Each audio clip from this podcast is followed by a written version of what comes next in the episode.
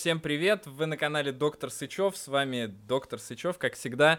А, и сегодня у нас очень, а, важный и крутой спикер, но прежде чем я а, ее представлю, вы обязательно должны поставить лайк, колокольчик и в, в идеале подписаться на канал, потому что это буквально самое главное, что сейчас от вас требуется, и сразу можем переходить к началу, но не забудьте подписаться. Подписываемся все обязательно. И ура! У нас сегодня, наконец-то, э, мы, мне кажется, я, по крайней мере, в своей голове планировал этот подкаст уже несколько лет. Э, Екатерина, э, как лучше обращаться? Несколько лет. Ну, не несколько лет. Вот как появился твой блог, мне кажется, сразу... В общем, давай сначала тебя представим, чтобы долго не размусоливать. Можно, как лучше, Екатерина, Катя, как, как, как мне лучше обращаться? Катя, отлично, К- великолепно. Катя супер. Uh, да, Катя, Катя uh, она, как и я, психиатр, uh, и она работает в Германии, представляете? Uh, это для меня что невероятное, когда твой блог появился, я его впервые увидел, uh, у меня сразу, я буквально сразу хотел с тобой записывать какое-то интервью, uh, и для меня, я сразу скажу, это вообще тема, ну, во-первых, она болезненная, потому что все, кто живет в России, как ты понимаешь, э, хочет из нее переехать, как правило. А, и э, второй момент, она э, такая немножечко непонятная по всем аспектам. Я подготовил основные вопросы, которые, как я думаю, волнуют меня и волнует многих других людей. Если я кого-то обидел э, э, в рамках того, что сказал, что все хотят переехать из России, простите меня, пожалуйста, сразу. Э, вот. Кать, поэтому вопросы сегодня, э, ты прости уж меня, но они в большей мере, конечно, будут связаны с тем, что ты работаешь в другой стране, но по похожей специальности. И давай начнем, чтобы немножечко разо- разогреться э, с чего-то. Расскажи, э, кем ты работаешь, э, и расскажи про свой первый рабочий день э, в Германии. Боже мой, я работаю врачом-психиатром, психотерапевтом. Сейчас я работаю в неврологической клинике, тоже врачом. Да, как-то это все сузить до чего-то одного, я врач. Вот, так бы я это сказала. Про мой первый день, боже мой, я начала работать 6 лет назад здесь. И я не знаю, мне кажется, первый день это был какой-то полный хаос. Мне, когда тебя приводят в больницу, здесь, ну, немножко так по-другому было, что меня представляли там медсестрам, другим врачам, все такое. То есть ты идешь по отделению, и когда тебя представляют, не знаю, сотни человек, то как-то у меня это просто такой поток людей, которых mm-hmm. мне представляли, меня представляли. И я, честно говоря, совершенно как-то даже не помню. Я помню очень хорошо первое э, вот интервью в больнице, где я потом работала. Это я как-то так mm-hmm. запомнила. Меня это очень удивило, это было очень странно, потому что там была куча народу тоже, к чему я была совершенно не готова. Эм. Да, а первый день как-то мне совершенно не запомнился.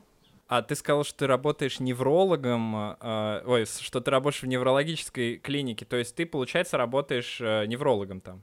Или психиатром тоже? Да, боже мой, это так сложно. Кем я работаю? Знаешь, что я сегодня... Сегодня я просто... Сегодня идеальный день, чтобы задавать мне такие вопросы. Я пришла после того, как я сутки работала в больнице и спала, типа, два с половиной часа. Поэтому извините, если я очень подвисаю. Про это, кстати, Итак, будет несколько сегодня? вопросов. Да, да, то есть сегодня я просто, как бы, вот я не знаю, ты сам можешь сказать, кто, кто я по профессии. Сегодня я отправляла человека с желудочным кровотечением в, в другую больницу, потом я два раза решала, нужен ли кому-то кислород, потом я думала, э, потом был гипертонический криз, э, потом э, были какие-то боли после того, что человеку поставили эндопротез в э, бедренный сустав. Ну, короче, вот, вот я не знаю, какой, какой врач этим занимается? Как это определить, скажи мне? Нет, э, хорошо, э, окей, окей. Давай тогда, давай начнем с самого начала, давай не будем бежать вперед и об этом поговорим там на несколько вопросов ниже. А начнем, э, ну, естественно, с того, как вообще переучиться э, из доктора в России в доктора в Германии. Ты работала в России когда-то или нет? Да, почти два года. Да, психиатром. Почти я работала года. психиатром. Да, я работала психиатром, потом училась на психотерапевта и работала психотерапевтом еще в России в э, частном центре. А до этого в большой областной больнице психиатром.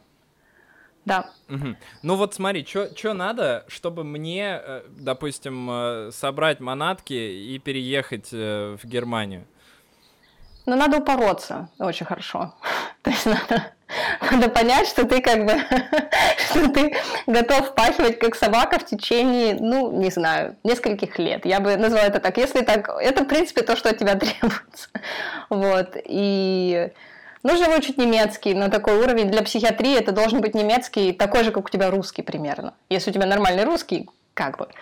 Вот, то есть ты должен совершенно спокойно разговаривать на немецком, тебе нужно выучить просто немецкий, потом медицинский немецкий, есть отдельный экзамен, нужно по этому всему, в общем, сдать просто немецкий, медицинский немецкий экзамен, и нужно сдать э, что-то типа госэкзамена нашего, который состоит из двух дней, где ты в первый день э, обследуешь пациента полностью и говоришь, что какие твои идеи, что ты с ним будешь делать и так далее – и второй день это такой, как наш устный экзамен перед профессурой. Ты сидишь, и тебя могут спросить все, что угодно, абсолютно все. Ты где-то вот за неделю узнаешь, какие у тебя специальности будут, о чем тебя будут спрашивать. Вот, то есть это, как правило, хирургия, терапия, плюс э, такой бонусный предмет, о котором ты узнаешь буквально за пару дней до экзамена. У меня это была педиатрия, например. Вот, то есть, ну... Жуть. Ну да, да, это отвратительно. Я честно, поэтому я тебе говорю, то, что нужно, чтобы это сделать, это очень большое желание впахивать. Ну и работать, соответственно, в Германии э, да. желание большое. А, то есть да по факту, давай еще раз, чтобы я понял. Да. То есть это немецкий, ну, обязательно в идеале нужно знать немецкий.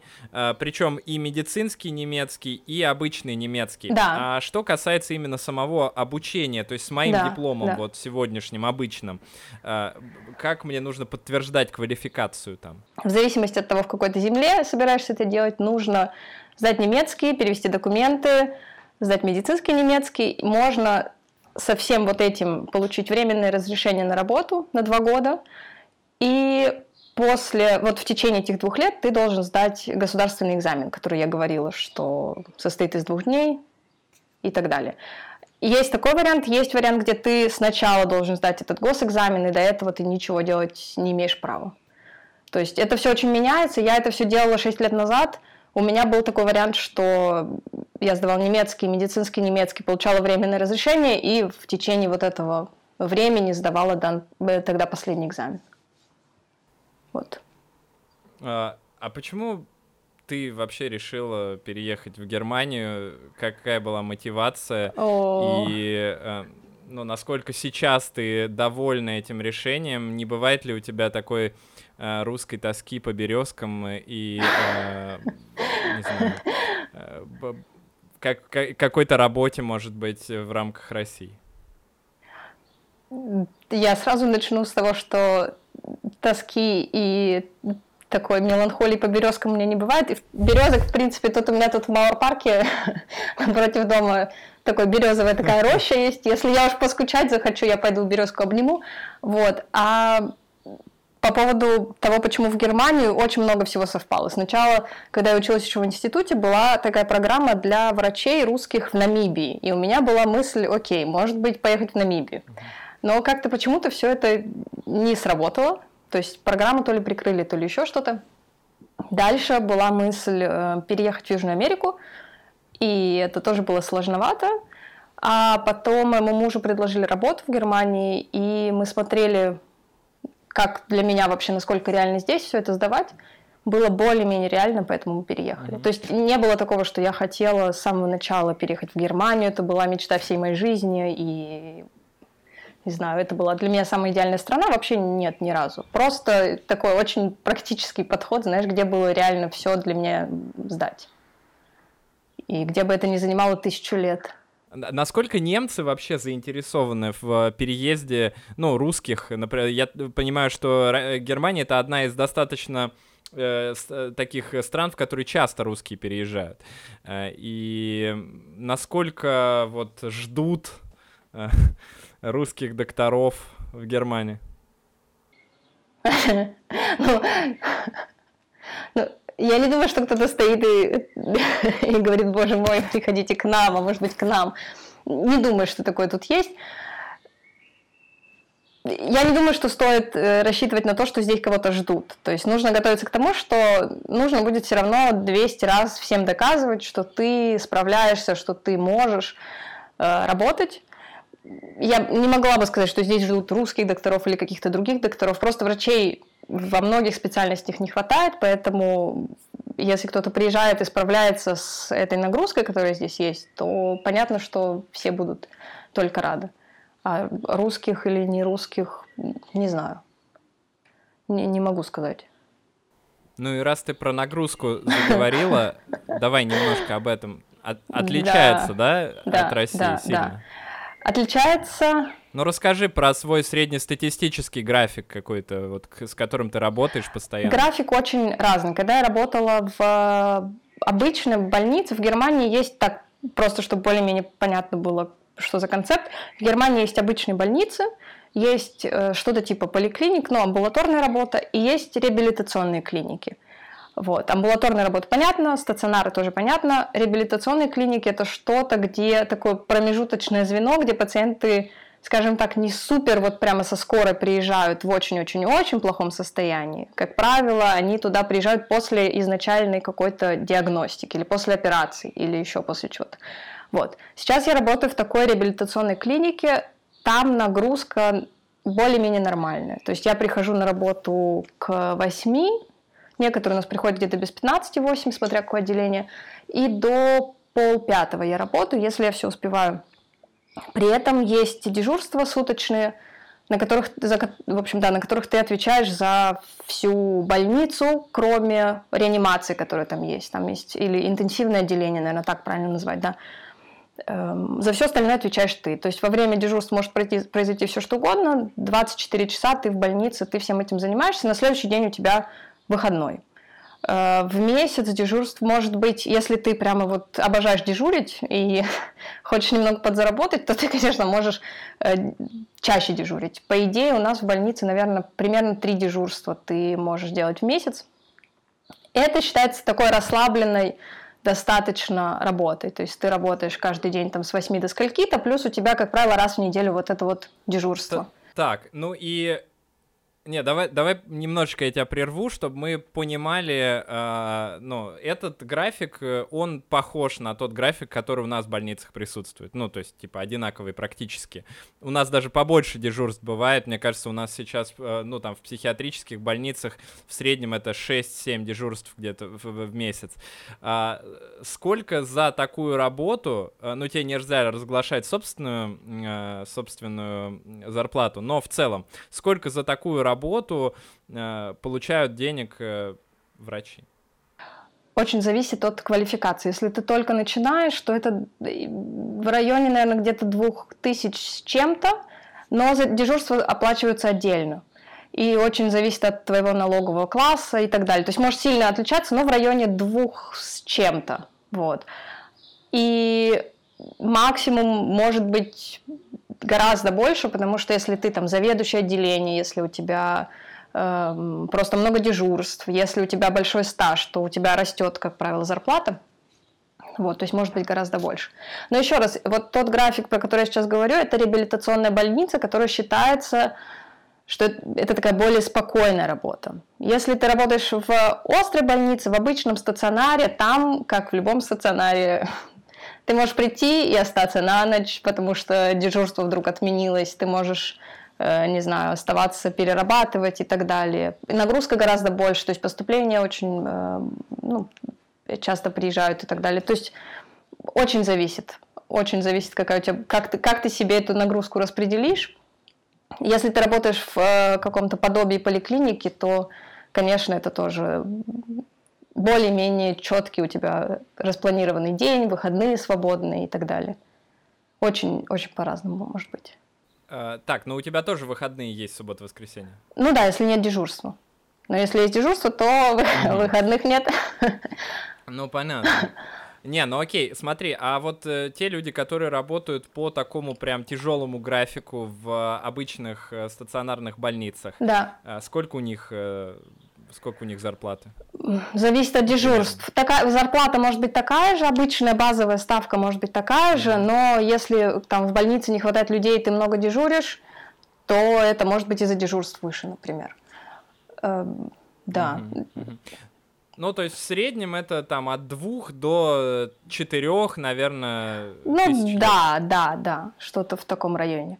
Если, конечно же, у тебя там своя практика уже, когда ты много-много лет работал, сдал еще один экзамен и открыл очень сложно свою собственную практику, там может быть другие совершенно зарплаты, но там тоже свои сложности и другая тоже нагрузка.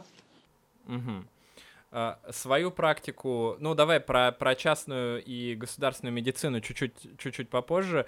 А, то есть э, э, как это вообще, э, как эти зарплаты на уровне Германии, в принципе, выглядят. Насколько это хорошие зарплаты э, по, по сравнению с э, другими специальностями, не связанными с медициной, или это э, выше среднего, или это как у нас, э, ну, такое бюджетное, э, бюджетное в ругательном плане слова. Это такие нормальные, опять же, смотря в каком ты из этих сегментов находишься, понимаешь, то есть это может быть ты как, я не знаю, если ты шеф-арт, э, то есть главный врач какой-то больницы, ты, естественно, лежишь вообще в другой плоскости совершенно зарплатой. Если ты просто обычный врач, это хорошая средняя, иногда такая высокая средняя зарплата. Опять же, зависит от того, где ты живешь, сколько стоит жилье, сколько стоит еда, развлечения и все такое. Но это хорошая нормальная зарплата. Ну, то есть на эту зарплату ты можешь э, себе позволить э, э жить, э, снимать квартиру, да, наверное, хорошую какую-то нормальную. Э, нормально смотря питаться. где. А, смотря, смотря где. Так. Да, смотря где, да. Ну, понятно. Да, то есть, если а... ты один, понимаешь, то есть, опять же, какие у тебя запросы? Если ты живешь вот в Берлине и хочешь жить в центре, в шикарной квартире, то, возможно, твоя зарплата будет только-только покрывать твою аренду. Чуть-чуть у тебя будет, может, uh-huh. оставаться. То есть это очень большая разница. А если ты живешь в маленьком каком-то городе, где э, стоимость э, аренды минимальная, то, конечно, ты можешь там жить как король. Вот, то есть это очень-очень uh-huh. вопрос такой, не знаю даже, да, вопрос э, стиля жизни, где тебе больше нравится, где, где ты хочешь жить. И от этого будет зависеть, насколько этой зарплаты хватает та, я просто не могу, как вот как русский человек, я этого не могу понять. То есть я понимаю, что, допустим, ну там условно живу я в Рязани, есть люди, которые живут в Москве, а, и они зарабатывают э, там в Москве побольше, чем у нас в среднем в Рязани, и, и жилье там стоит, ну может быть продукты э, где-то стоят тоже подороже, но а, нет вот прям такого разделения. То есть я знаю, что в Москве, например, если ты зарабатываешь, э, ну, 2000 э, евро, это на наши деньги там, ну, там 150, наверное, 160 тысяч рублей примерно. А, если ты зарабатываешь 160, 160 тысяч, то в Рязани, ну, это типа прям дохрена, но это очень много. То есть у нас в Рязани никто столько не зарабатывает, мне кажется, из вот людей, которые просто работают врачами. Даже главными врачами официально они столько не зарабатывают. В Москве 160 тысяч это типа, ну, нормально. То есть это, это прям, ну, ты можешь себе снимать квартиру, ты можешь там это, но э, нет такой, э, такой разницы, о которой мне постоянно постоянно рассказывают мои знакомые, кто живет в Европе и в, там, в Штатах, например, или в Канаде. Uh, то есть нет uh, такой огромной какой-то невероятной разницы между uh, между какими-то городами разными. Причем это не всегда, ну, там, Берлин, понятно, но наверняка есть такие же по дороговизне примерно города в Германии. Конечно. Мюнхен. А, ну, условный, Франкфурт, да, Дюссельдорф, да, да. что-нибудь такое, да? Да. Вот, и я, да, и я поэтому пытаюсь как-то э, понять и в голове уложить, и, может быть, как раз э, уложить в головах людей, которые нас смотрят, э, как вообще так получается, что ты не можешь сказать, э, нормальная, э, ну, нормальная эта зарплата или не очень, то есть, э, ну, большая, высокая или нет. Потому что это реально очень отличается. Да, да, да, понимаешь, это очень отличается, во-первых, от города, во-вторых, это отличается, какую ты себе выторгуешь зарплату. То есть, опять же, в больницах можно немного торговаться, когда ты не, не в самом начале своего пути, и когда ты уже больше понимаешь, как все работает, ты можешь уже... То есть есть э, для врачей есть тариф, есть определенные э, ступени этого тарифа. Если ты начинаешь ты там на первой ступени, если ты дальше работаешь на пятой условно, и там каждый год как-то этот тариф э, повышается. И то, что пишут в тарифе, насколько я сейчас для себя понимаю, это такая минимальная, то есть ниже этого тебе платить, по идее, не должны. Но если ты очень такой ушлый, то ты можешь, по идее, если больница очень в тебе заинтересована, то ты можешь все-таки выбить чуть побольше, чем этот тариф, например. И опять же, да, это, это нормальные, хорошие зарплаты, но, например, если это будет, это примерно как вот ты говоришь про Рязань и Москву. Э, ты в условной немецкой Рязани ты будешь королем, потому что у тебя будет квартира стоить 500 э, евро, например, в месяц или 600, да, а ты зарабатываешь 3000, да. А если в Берлине у тебя квартира стоит полторы-две тысячи, то со своими тремя ты как бы король, но такой, ну не очень. Э, понимаешь, да? То есть это как, как с Москвой примерно так же. То есть, да, можно уехать в немецкую Рязань, можно уехать в немецкую Москву. Эм, да, можно вообще поехать в Мюнхен, но там в Мюнхене зарплаты, например, чуть побольше. То есть на юге Германии зарплаты чуть побольше. Но опять же, как ты выторгуешь, это все такое. Поэтому я, я как-то не хочу говорить, что это вот только вот так или только вот так, потому что я работала и на юге Германии, вот в Берлине, друзья у меня работают и на севере, и еще в разных всех местах. У всех разная ситуация, разная, скажем так, зарплата выглядит по отношению к ценам по-разному. Но все живут неплохо. В общем, Но если так. Если говорить, да, если говорить в целом, если говорить в целом, то все равно эта зарплата, ну, выше средней. Да, да, да. Примерно. Да. А как вообще относятся к врачам в Германии? Есть ли разница в отношении? Потому что, ну, некоторые люди в интернете пишут, что во всей Европе практически к врачам относятся как э, к буквально богам каким-то. И это несравнимо с тем отношением в э, России. Да, э, с тем отношением в России, когда врач — это, ну, сфера услуг какая-то. Как, какое отношение, то есть насколько, есть какая-то разница, ты ее чувствуешь или, или это вот все мифы какие-то? Слушай, я не знаю, ко мне в России как-то тоже никогда не относились плохо, пока я работала. То есть это было всегда уважительно очень. Мне казалось, в России всегда больше такое...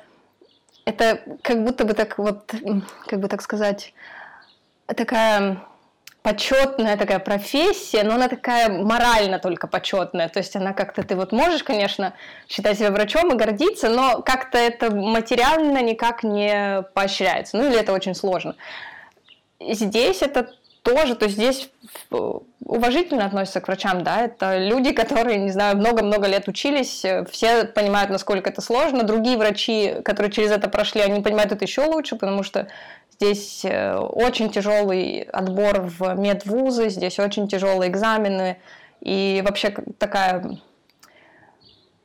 требования большие очень от врача, то есть ты то, что ты должен знать, это не ограничивается твоей какой-то маленькой областью, условно, ты не можешь заниматься только э, делать УЗИ живота и все. Э, так не работает. Ты должен делать и УЗИ живота, и там, не знаю, условно какие-нибудь рентгены делать, и быть терапевтом, и быть еще врачом для неотложных ситуаций и так далее, и так далее. То есть у тебя гигантский такой э, спектр того, что ты должен уметь, многие это понимают и из-за этого относятся уважительно, потому что ценят твою работу. Но я бы не сказала, что ко мне, знаешь, как-то вот в России относились, типа, иди там, принеси мне, не знаю, ибупрофен. Не знаю, не, честно. Не, могу так сказать. А, давай так, э, сможешь составить топ-3 плюсов немецкого Минздрава и топ-3, ну не обязательно 3, да, э, минусов немецкого Минздрава, то есть то, чтобы ты, может быть, поменяла бы, может быть, что-то в России, например, лучше даже, чем э, в Германии. Так, топ-3 плюсы. Но у меня есть один такой плюс-минус, то, что я только что сказала, о том, что твоя сфера не ограничивается только, не знаю, рукой, да, ты в России я бы вряд ли могла получить такой опыт, который я получила здесь. Это и плюс, и минус. То есть, как бы это стресс, который... Э, и твоя работа гораздо шире, чем быть врачом-психиатром. Здесь ты еще и врач, просто врач общей специальности, и должен решать любые какие-то такие неотложные ситуации медицинские, которые могут возникнуть. Хотя бы уметь понимать, что ты с ними дальше делаешь, или там дальше их передавать и так далее. Эм, это и плюс, и минус. То есть это большая нагрузка, это большая ответственность, но это и опыт огромный, который я бы в России не думаю, что я получила. И к этому же относится то, что если ты начал работать, например, как врач-психиатр или там еще какой-то, и потом через 10 э, лет ты решил, что все-таки тебе хочется пойти в терапию, ты можешь это сделать, и это здесь такая нормальная ситуация, то есть ты можешь пойти работать в другую специальность, тебе будет, э, все будут признавать твой предыдущий опыт, у тебя будет уже не зарплата новичка. Эм, то есть, да, такое немножко ты более мобильный, что ли, из-за того, что у тебя большой круг твоих знаний, и из-за этого ты можешь в течение жизни менять немного специальность, например, если тебе вдруг надоело. Это такой плюс-минус и такой основной, наверное, для меня момент. Еще из плюсов так, так сложно, так сложно это как-то все сформулировать, знаешь. После дежурства 24-часового мне сложно сейчас говорить о плюсах, о плюсах медицины, понимаешь, сейчас нужно подсобраться как-то и что-то что-то что-то придумать такое. Но минусы, да, да, минус, минусы сказать легко, они вытекают из моего предыдущего плюса. У тебя ты очень должен много знать, да, и ты должен быстро решать в каких-то таких сложных ситуациях, которых, казалось бы, напрямую с твоей специальностью вообще ничего общего не имеют, но ты должен в этом все равно разбираться. Может быть, гораздо хуже, чем твои коллеги, которые из этой области вышли или которые ей больше занимаются, но все равно ты должен хотя бы какое-то представление об этом иметь. Вот, то есть какое-то представление об общей терапии ты должен все равно здесь иметь и должен решать такие неотложные ситуации всякие. Из минусов еще э, здесь очень долго ждать прием у врача-специалиста. То есть, например, если, э, если ты хочешь записаться к неврологу, вот сейчас, то, возможно, тебе придется ждать полгода. Возможно, три месяца, зависит от того, где ты находишься.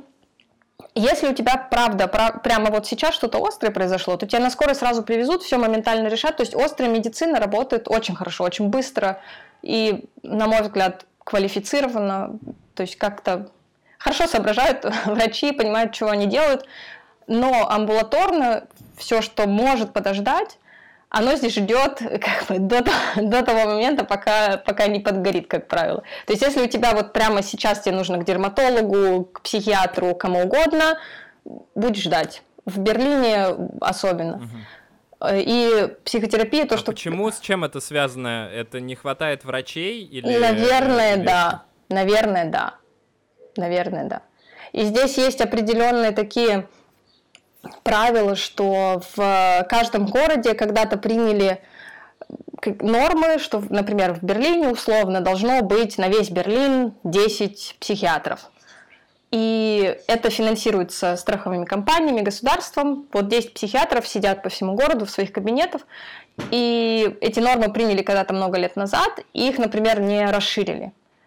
И больше ты не можешь открыть государственную такую практику, ты можешь открыть только частную, но туда обычные люди не попадают, туда попадают люди с другой страховкой. То есть это очень, тут очень сложно со страховой системой, как у нас ДМС, ОМС. Вот, то есть ну, как, как минус, да, этого приходится долго ждать. За свои деньги можешь хоть завтра куда угодно прийти. Да, но это другие деньги. А, то есть это, это можно? Это можно. И это очень дорого, да? Сколько стоит прием психиатра или психотерапевта? Слушай, я даже не знаю, у нас как-то это не практиковалось. Я думаю... Ну, психотерапевта я знаю в районе 100 евро примерно. 100 с чем-то, ну, а дальше как у тебя наглости хватит. А, вот. А психиатра, наверное, тоже где-то в районе 100 за Слушай, ну это недорого, если учитывать э, зарплаты, которые ты до этого назвала. Да, но это зарплата врачей. Есть же зарплаты других людей. А. Ты как бы, ну понятно, да, я могу, ну, ну понимаешь, я, я там просто позвоню кому-нибудь проконсультируюсь, если мне что-то надо. Это тоже как-то ты вроде не, не участвуешь в этом во всем. Вот. Да, то есть с вот этим вот ожиданием это, конечно, ужасно, потому что ну, ничего не сделаешь, сидишь, ждешь. Да, а если вдруг, но ты всегда при этом, опять же, если это что-то срочное, то ты можешь либо сам приехать в больницу, где всегда есть дежурный врач, и он тебя посмотрит, в это, тебе придется там подождать, но это вот будет сегодня это случится. Ты придешь, тебя посмотрят. Но если это что-то, что еще более-менее терпит, то будешь терпеть, сидеть полгода или три месяца. Просто мне э, рассказывал, я уж не помню кто, по поводу того, что в Европе во многих странах очень сложно, в принципе, попасть на прием даже к частному доктору, потому что э, какие-то записи неимоверные, даже, допустим, сделать МРТ в частном каком-то центре диагностическом, можно записаться и месяц э, или даже больше прождать. Это правда или нет? Слушай, про МРТ не знаю. У меня...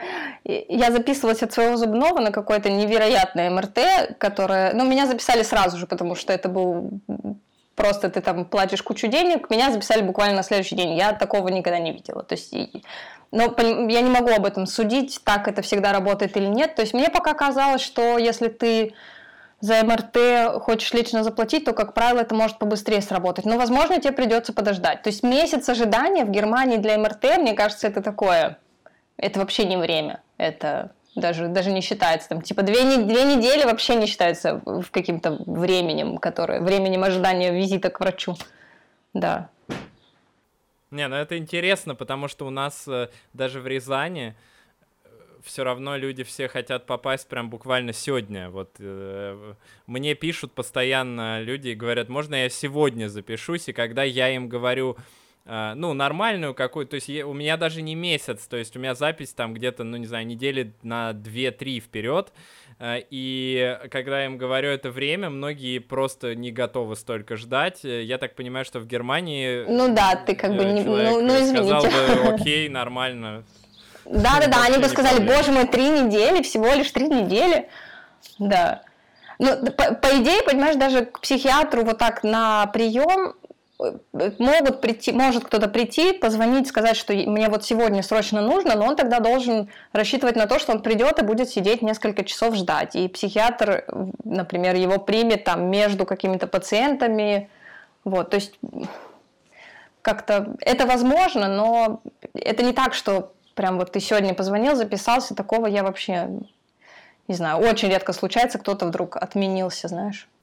А, э, ну а как, допустим, есть ли такая же штука, как вот у нас, когда э, мы постоянно все друг с другом консультируемся, и э, если, ну, кто-то из моих друзей, например, близких, да, или знакомых, э, захочет попасть ко мне, ну, скорее всего, я там задержусь на работе и приму, и, в общем, э, есть ли такая практика в Германии, или это считается зашкварным каким-то? Наверное, есть. Мне просто сложно представить, потому что все-таки в психиатрии это как-то сложнее немного, мне кажется, такие личные консультации. В целом, я думаю, да, это, это возможно. Я думаю, да. То есть, когда кто-то кому-то звонит, если это прям какие-то близкие друзья, что там проконсультируй, пожалуйста, если там в праксисе или что-то, я думаю, что да, это, это такое реально.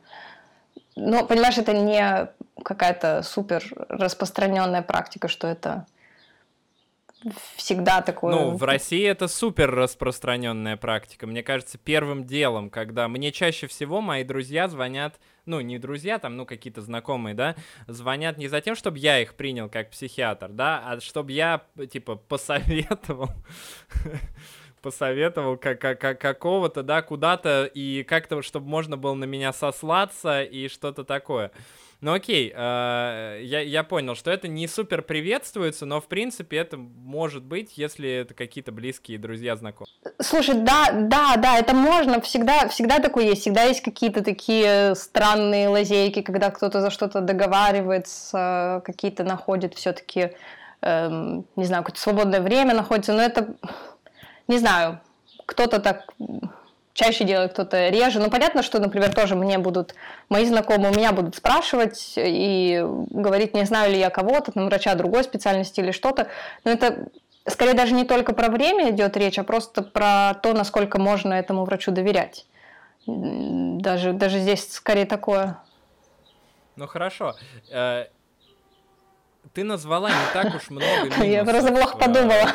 Э, и я бы сказал, да, не, не, да, не так много минусов, но и не так много плюсов, да. Э, я к тому, что э, немецкую медицину всегда представляют нам как нечто, к чему стоит стремиться медицине ну, многих других стран, включая в первую очередь стран СНГ действительно ли так круто все в, медицине в Германии, и действительно ли, что там не надо сомневаться, как минимум, в квалификации врача, потому что для меня самая большая проблема в российской медицине, ну, одна из самых больших э, проблем в российской медицине, в российской действительности, является то, что ты никогда, ну, не то, что никогда, но чаще всего ты не можешь сказать на сто процентов, действительно ли человек квалифицирован, который тебя э, э, принимает, потому что, ну, образование, прямо сказать, достаточно низкоуровневое в России.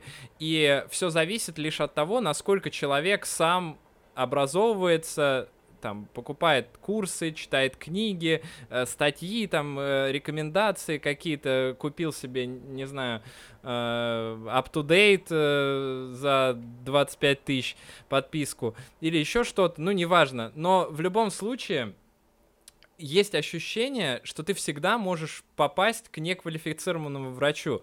В Германии вот все врачи реально ну, такие классные, что можно идти к любому, да? То есть это, это или, или нет? Конечно, нет. Нет, нет, конечно, нет, конечно же нет. Нет, нет, понимаешь, мне очень жаль, но идеального мира не существует. Не существует, не существует э, такой страны, где прям все до единого врачи великолепные, святые люди, которые абсолютно все понимают в медицине. Конечно же нет. В целом у меня ощущение, что здесь я не так часто сталкивалась с э, какими-то совершенно бестолковыми специалистами. Но они есть. Или, например, есть люди, которые просто не знаю, себя высокомерно ведут или невежливы. Точно так же, как и это есть в России. То есть у меня не поднимется сейчас ничего сказать, что в Германии прям все врачи до единого такие великолепные, э, вообще без, безгрешные специалисты, которые все знают, во всем разбираются и идеальными обладают человеческими качествами. Ну, не могу я так сказать, но мой опыт пока что говорит о том, что здесь много очень хороших врачей, очень квалифицированных, которые умеют хорошо говорить с пациентами, которые знают самые новые исследования и знают, не знаю, какие-то тенденции последние в своей области, в других областях тоже. Но есть и другие люди. То есть ты никогда не застрахован от того, что ты на кого-то напоришься, кто плохо разбирается в своей области. Или просто хам. А есть ли какая-то стигматизация врачей э, из России? То есть были ли у тебя какие-то конфликты из-за того, что ты э, приехала из России, а не родилась в Германии, работаешь? Ой, вообще нет. Я сейчас пытаюсь вспомнить, у меня за все время у меня была одна заведующая отделением, которая как-то у нее были свои личные мотивы, почему она недолюбливала э, людей из России. Это было вот один раз за шесть лет, и это было скорее ну, что-то такое из ряда вон. То есть это было и для меня, и для всех окружающих это была совершенно неадекватная ситуация.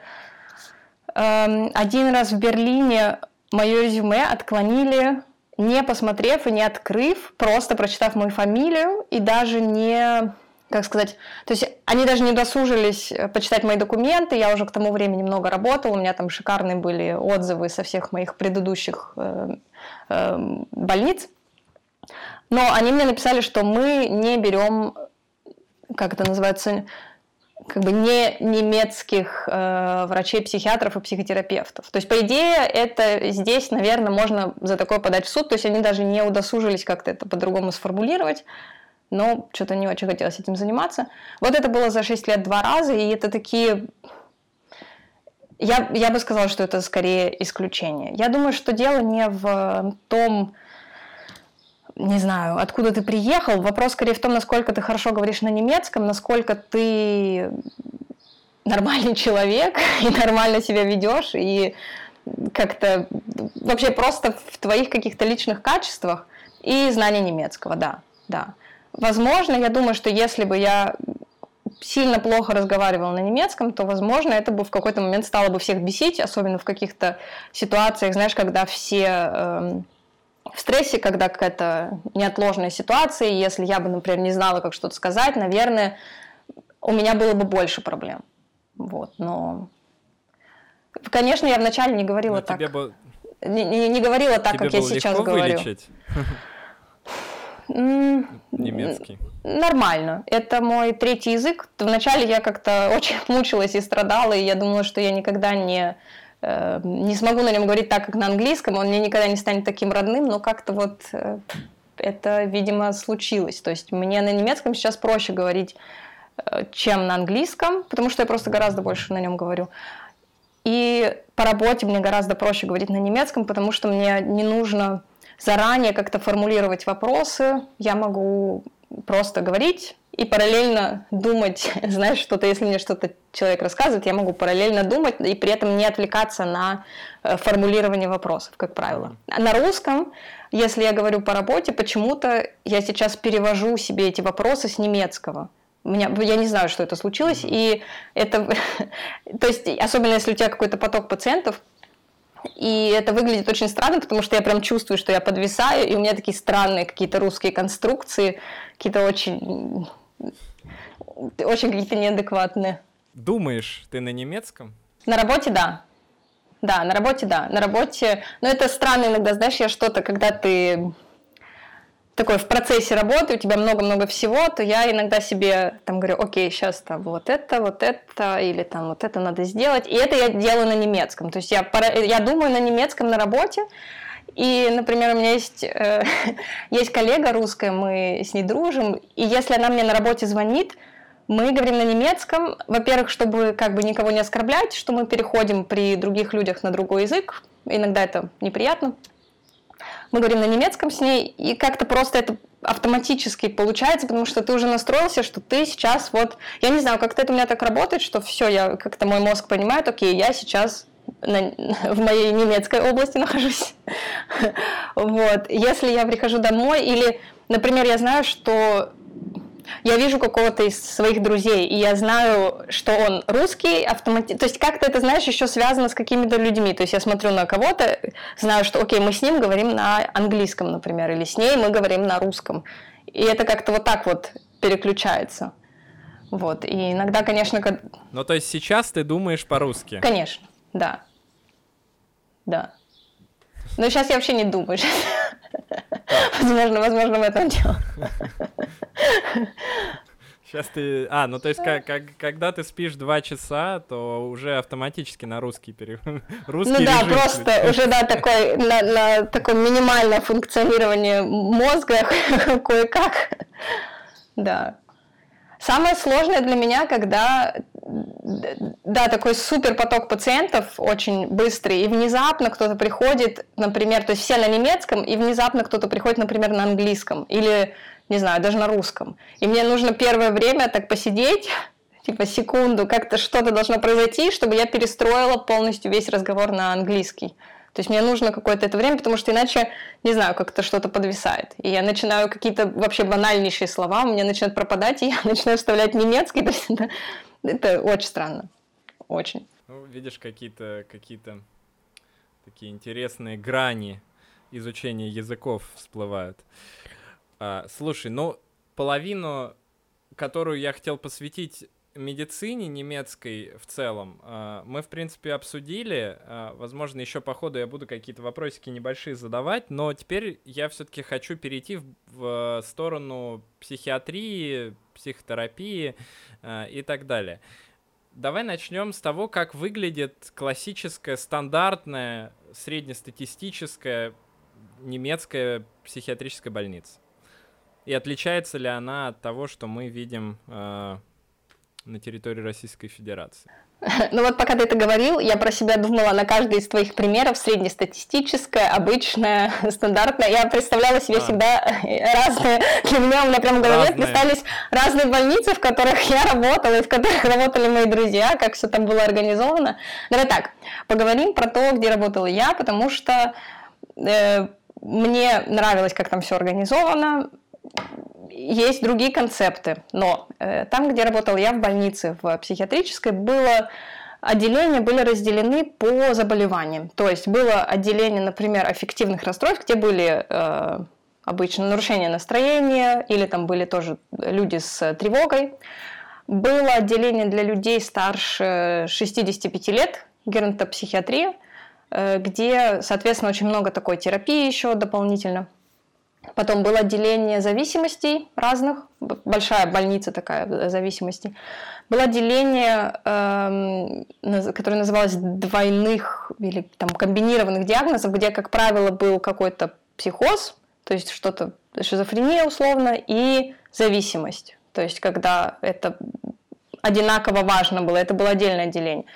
И было отделение э, психозов, открытое отделение, где люди просто совершенно свободно перемещались и просто как обычная больница, и закрытое отделение, где находились люди, которые для себя или для окружающих были на тот момент опасны. И это отделение, которое, как правило, или очень часто люди находятся э, против своей воли на какой-то короткий период, потому что им очень плохо в какой-то момент. Вот. То есть было разделение именно по заболеваниям. Это не всегда так делают. Эм, иногда все просто смешано абсолютно. Есть просто острое отделение, куда э, приезжают все пациенты, которым очень-очень плохо, условно. И там все может находиться, могут и пожилые люди находиться, и психозы, и наркотики, и все что угодно, все подряд. Мне нравилось наше разделение, потому что, э, во-первых, медсестры, вот это, кстати, супер плюс немецкой системы для меня, квалификация медсестер, это просто что-то невероятное. По крайней мере, в психиатрии то, что я э, знаю, или то, то, с чем я сталкивалась, это просто что-то очень, очень крутое. Они классно специализированы, очень умеют хорошо разговаривать с пациентами. И бонус вот этих вот разделений, что, например, у нас в отделении психозов такой очень тесное взаимодействие медсестер, врачей и заведующего отделения, и заведующего по, э, по медсестрам. Все вместе обсуждают концепт, что будет происходить с пациентом, обсуждают это с пациентом, с его родственниками и так далее. То есть такое как это, ну, какое-то есть такое общее понимание у всех участников процесса, чего мы хотим, куда мы идем, какие у нас краткосрочные цели, какие долгосрочные, да, там, опять же, э, социальный работник, который тоже во всем этом участвует. Вот, это мне очень нравилось в отделениях, где именно разделено все по заболеваниям. Слушай, ну это очень интересный момент по поводу медсестер, я потому что такого даже никогда не видел, и мне кажется, э, в России медсестры не задействованы, в принципе, особенно в лечении пациентов, и особенно, э, что, что странно, э, потому что медсестры больше обща общаются больше с пациентами. Я просто помню, сколько я общался с пациентами, когда работал медбратом в психбольнице, но это, ну, все время вообще практически. И по идее, наверное, это э, объективно, что эти люди должны участвовать в самом вот этом терапевтическом процессе. Конечно. И это важно, чтобы у них тоже были навыки, понимаешь, этого участия, чтобы они понимали, например, как заметить, что пациенту уже становится хуже, как это на очень-очень ранних каких-то таких стадиях заметить, потому что они максимальное количество времени с ним проводят, они его знают, они могут тебе сказать, окей, вот я знаю этого человека уже, не знаю, две недели, и вот что-то, там что-то минимальное произошло, но они умеют это оценить, понимаешь? Или они умеют поговорить с человеком, если он внезапно не хочет больше жить. Они первые, как правило, первые, кто начинает этот разговор. Они тебе звонят, как врачу, например, если ты на дежурстве, или просто если ты вот сейчас э, в больнице. Но, как правило, все вот эти вот первые такие тяжелые разговоры происходят с медсестрами именно. И у них есть эта квалификация. Они могут, опять же, не у всех, но у меня был очень хороший опыт э, именно в психиатрии, что медсестры суперкомпетентны именно в том, как разговаривать с пациентами, как их успокаивать, как, эм, как принимать какие-то решения, как, что именно сообщать дальше врачу, например, то есть в какой момент им нужна помощь врача. То есть очень много они делают самостоятельно. Вот, это такое самое мое, наверное, то, почему я сейчас в, в больнице скучаю, потому что там э, в обычной больнице как-то этот концепт меньше задействован, просто потому что нагрузка гораздо больше на медсестер. Вот, по вот именно этому аспекту я очень скучаю, по такой тесной работе с э, медсестрами, по общей какой-то. Вот такой командное. Да, то, что я никогда, наверное, не испытывала в России, это вот это командное ощущение, что у вас есть команда в отделении, и вот вы команда, вы работаете все, значит, вместе, у вас общие идеи, у вас общие цели, вы там друг друга поддерживаете, вы там, если что-то решили удачно, все таки о, да, опять круто, ты придумал, молодец. Ну, то есть, знаешь, это очень тебя поддерживает, потому что если ты работаешь в такой тяжелой атмосфере, или э, особенно это вот э, было у нас в тот момент, когда я работала в э, закрытом отделении, где тяжелый пациент, это тебе самому очень помогает. То есть ты понимаешь, что ты не один, что твое решение поддерживают другие люди, что вы вместе как-то все это делаете. Ну да, вот, вот это вот то, почему я скучаю, наверное, больше всего сейчас. Ну, я так понимаю, что особенно долго в Германии пациенты не находятся в больницах, да? Нет, нет, нет. Сколько эм... максимум, который пациент может находиться в больнице, например, э, с э, какими-то психотическими расстройствами? Блин, ты задаешь мне такие вопросы, которые я могу, знаешь, у меня опять сразу пример такой и пример такой. То есть, опять же, очень по-разному. В среднем, наверное, в районе недель шести может все-таки человек с психозом находиться, потому что Э, если ты хочешь все выяснить, если ты хочешь сделать нормальную диагностику, если ты хочешь выяснить, как человек выпишется домой и как у него там дома все будет дальше выглядеть. В районе шести недель. Бывает такое, что люди просто, например, приезжают в закрытое отделение, им очень-очень сильно плохо, потом после трех дней им уже не так сильно плохо, ты не можешь их там держать против их воли, и они после трех дней уходят. Такое тоже бывает. Э, очень, очень по-разному. Ну, в среднем, наверное, несколько недель, три недели, шесть недель, вот так. А в каком случае человек э, в Германии не может э, уйти из отделения, ну, то есть не может выписаться? Так же, как в России. Э, что то есть, если дан... представляет опасность, да, для себя, для общества, для себя или может или... за собой ухаживать?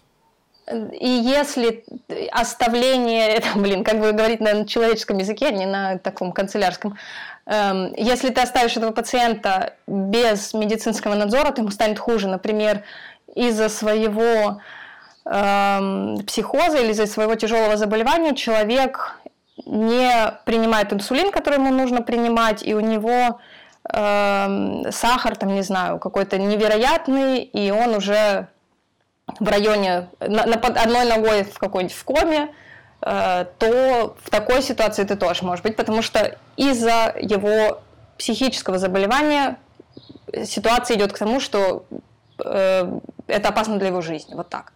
Либо если просто человек опасен для себя или для э, окружающих. И это все решается через суд, э, как правило. То есть также, в принципе, так же, как в России, все эти параметры, они, они очень похожи. Одинаково.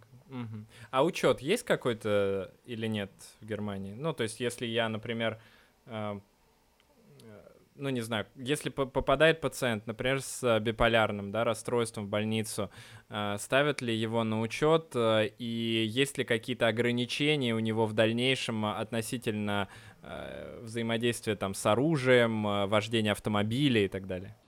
Слушай, я этим вообще не занимаюсь совсем, потому что это все-таки как-то, эм, как правило, здесь все работает так. То есть, если твое состояние с медикаментами или просто хорошее, то никто ничего, нет, нет никакого автоматического учета, что ты вот с биполярным расстройством, значит, ты куда-то попадаешь в какую-то картотеку, нет.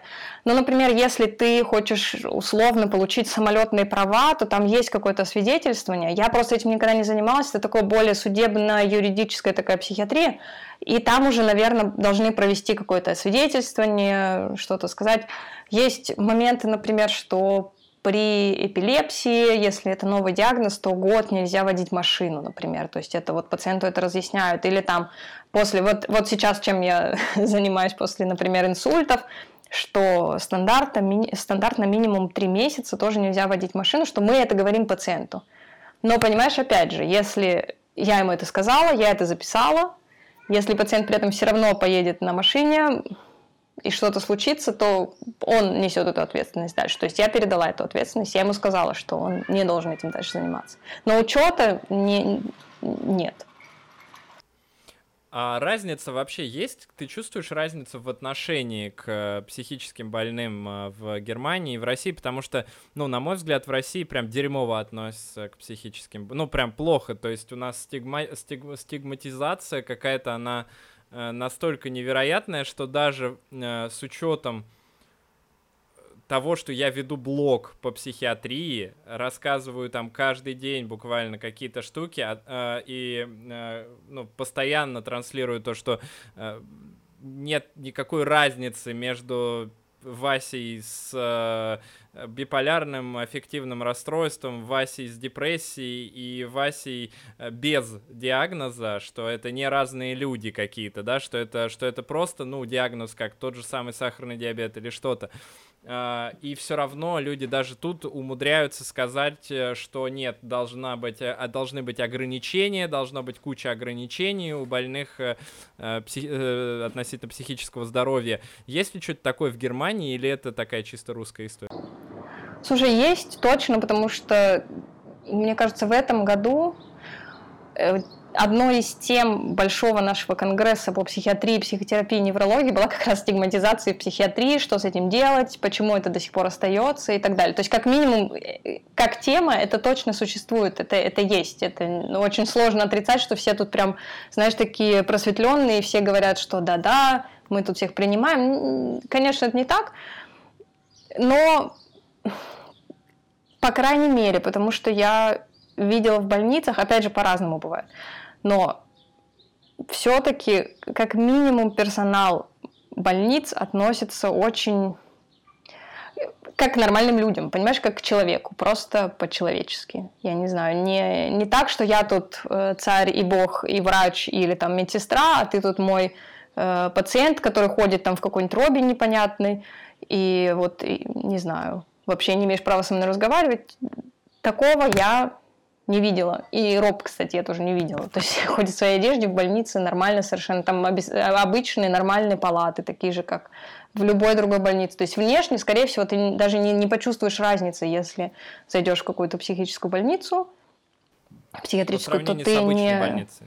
По сравнению с обычной, да, то есть это будут такие же палаты там на одного-двух человек, трех, четырех, это если прям вообще очень плохая больница, это будут все прям ругаться, у тебя все, кто поступает, будут все тебе говорить, что что же вы за нищебродская больница, у вас э, четыре пациента в палате, вот, то есть и ты будешь еще такой говорить, ну, извините, у нас тут как бы вот мы такие нищие, вот, значит, понимаешь, когда я первый раз это просто увидела, да, вот, вот это, кстати, я помню, когда первый раз пришла в больницу, когда я еще там просто ходила, знакомилась, знаешь, еще не работала. И они идут, меня там, э, одна заведующая меня проводила и рассказывала, ой, посмотри, у нас вот тут ковер, так отвратительно, боже мой, просто уродливый потолок такой уродливый. Я как раз работала в больнице, где крыша до этого провалилась, просто, чтобы ты понимал, в России. Я такая, у вас есть потолок, ребята, у вас есть ковер, вы понимаете? То есть, ну, да, ну, я не знаю даже, как это объяснить. Просто здесь вот это, это больница просто для людей, у которых там не сахарный диабет, там еще что-то. Да, с этими коврами, я не знаю, тут просто какой-то... На самом деле, да, ковер, конечно, уродливый был, но просто мое вообще представление о больнице было сильно так как-то... Я, я очень впечатлилась, когда она мне жаловалась на эти вещи. Я думала, вы сейчас... Вы, я же надеюсь, вы шутите, это ирония такая или... Оказалось, нет, она прям реально говорила, что потолок какой-то не очень красивый, тут не, не красили год. Вот. Меня удивило, конечно, больше всего, что четыре человека в палате. Просто я, когда работал в психбольнице, uh, у нас было раз, два, три, ну, четыре, ну, пять, ладно, пять палат. И вот на пять палат у нас было иногда 120 человек в отделении. Ну, да, я тоже в таком это... работала. Да, я, я знаю. Ну и ты понимаешь мои чувства, когда я пришла первый раз в эту больницу, и они там такие все немного ноют, что ой, ну у нас тут вот есть этот старый корпус такой, четыре человека в комнате, душ такой, э, типа только на каждые две комнаты такой позорный, или там в каждой комнате, ну такой не очень новый. Вот. Да. Это, да, конечно, да. Интересно. А, ну и э, давай э, вот все, все это, э, закончим эту тему тем, за счет чего вообще вот такая разница все-таки присутствует. Это, э, дело в финансировании, в образовании, ну, наверное, в образовании, да, в первую очередь. А, или, или это есть какие-то аспекты менталитета, может быть, э, самих немцев, что он немножечко отличается и, э, ну, нет такого вот на э, как без мата это сказать, но на отъебись, в общем, не, не, не, не, никто не делает. Или, или в чем-то другом. Я вот все равно, я вот сейчас с тобой общаюсь, у меня в голове какие-то строятся связи новые э, выстраиваются, нейронные. Э, но до конца я все равно этого понять не могу. То есть почему э, у нас вот, ну, вроде это так, не такая, ну, то есть, да, медицина это огромная сфера, гигантская, я согласен. Но мы-то живем не год, не два, да, а когда, по сути, за 10 лет меняется, ну, я не знаю, процентов на 5 все это, а в Германии мы видим, что вот так. Э, и душ э, на две палаты, это типа плохо. В чем проблема-то? Как ты думаешь? Слушай, я думаю, что все, что ты назвал, это какое-то это, это какое-то общее такое понимание того, что я думаю, что сначала должно быть такое понимание, что люди с психическими заболеваниями это люди. И к людям мы относимся хорошо. Вот. А если мы к людям относимся хорошо, то значит должны быть такие законы, которые позволяют нам к людям относиться хорошо, позволяют уважать их права, позволяют, э, не знаю, не запихивать кого попало в больницу, позволяют э, максимально снизить насилие или, опять же, в тех же самых больницах, позволяют максимально, да, человечно относиться и к, к людям и мы понимаем, что они не могут жить там в каких-то свинских условиях, что это ненормально. То есть я, я не понимаю, что из этого первично, но то есть, наверное, какое-то отношение глобально к человеку, к его правам, к его свободе, опять же. Из этого должны следовать какие-то законы, и законы уже регулируют э, здравоохранение, и дальше все, соответственно, если ты не работаешь вот согласно этим законам, то твоей больницы просто не существует, значит, что-то вот такое. Я не знаю, понимаешь, я не специалист, но я думаю, что Э, как-то так это должно происходить. То есть ты можешь, конечно, на месте быть одним единственным таким хорошим врачом, который всех очень любит и по-человечески относится, но если это глобально в условиях э, здравоохранения, это не выглядит как приоритет, человеческое отношение к людям, то я думаю, что очень сложно что-то, наверное, делать. Это, это мое представление. Я не знаю, так ли это, я не знаю, с чем это конкретно связано. Я знаю, что в Германии было, э, когда же это был этот закон, не помню, уже лет 30, 20, 30 назад, наверное, был у них закон, который как раз-таки вот это вот э, отношение к психическим больным поменял. И после этого закона поменялись и клиники, финансирование поменялось, наверное, как-то так. Закон, э, который включал в себя... О психиатрической помощи. К...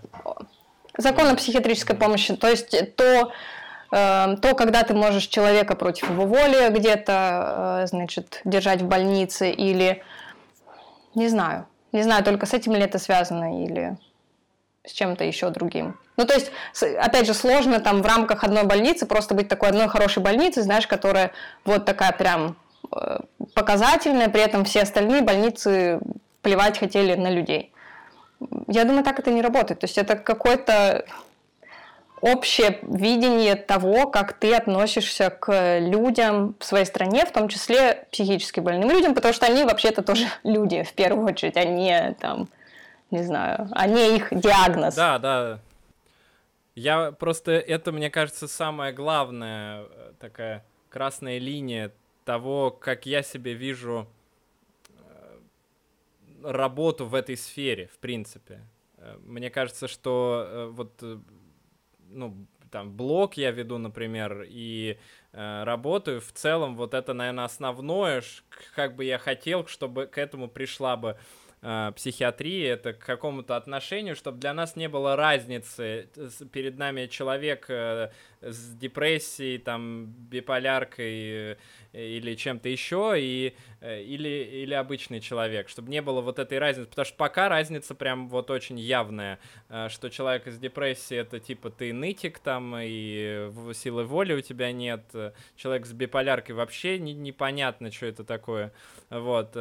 Э, с психозом это всегда шизофреник. Uh, и, и вообще. А, кстати, uh, в Германии вы используете международную классификацию болезней, такую же, да, как, как у нас она такая? Да-да-да, и, и, и МКБ-10, да. Да-да-да. Да, угу. да, да, uh, ее. Не, не, не ДСМ. Окей. Uh, да, я, я хотел еще спросить, ты, ты сказала по поводу Конгресса и по поводу того, что есть запрос на еще улучшение этой ситуации со стигматизацией. На этом конгрессе какие шаги были, э, э, ну, как сказать, не предприняты еще, да, но озвучены по уменьшению этой стигматизации? Слушай, обычно как-то там очень плохо конкретику озвучивают, честно говоря, я вот даже сейчас не могу вспомнить. Как правило, это все такое стандартное информирование, э, информирование, информирование, информирование людей. Вот. И да, наверное... Нет, даже так не могу тебе вспомнить что-то конкретно. Надо почитать, я тебе скину, если я найду, где они писали эту большую статью. Мне обычно не очень нравится, как пишут, знаешь, на таких... Э, если это какая-то такая глобальная тема, там как-то редко, знаешь, очень конкретно говорят. Первое, мы запрещаем говорить, не знаю, псих, условно, там, или еще что-то. Ну, э, нет обычно таких шагов как-то не знаю, не, не могу вспомнить, я посмотрю. Так, ладно, это может быть э, не, не особенно важно, потому что, в принципе, я думаю, что, да, концепцию ты очень верно подметила, что просто нужно относиться к ним э, как и к любым другим людям. Э, окей, э, окей, давай дальше. Сейчас я посмотрю свои вопросы, что у меня еще осталось, потому что... А, вот, зависимости. Зависимости. Э, я... Э. Ты слышал, наверное, сейчас историю э, с Михаилом Ефремовым, который актер наш, который сбил пьяный, и вроде как еще там он был с алко- алко- в алкогольном опьянении, и еще вроде как и кокаин, что ли, он там принимал, или что-то такое, и сбил насмерть э, моего, э, значит, э, как это правильно сказать, земляка. Как с этим дело обстоит в Германии? Ну, во-первых, наверное, с э, такими ситуациями их э, гораздо меньше, потому что, насколько я знаю, коэффициент смертности э, в Германии, он э, во, в автомобильных авариях э, на, намного меньше, чем в России, но это ладно. Э, насколько вообще есть проблема с зависимостями в Германии? Какие зависимости в топе, самые главные? И как с этим ведется работа? В наркологии или там психиатрии наркологии? Ну, то есть вот давай об этом немножко поподробнее. Слушай, по статистике я, наверное, сейчас тебе точно не скажу. Вообще все довольно стандартно. Алкоголь, э, каннабис, амфетамины.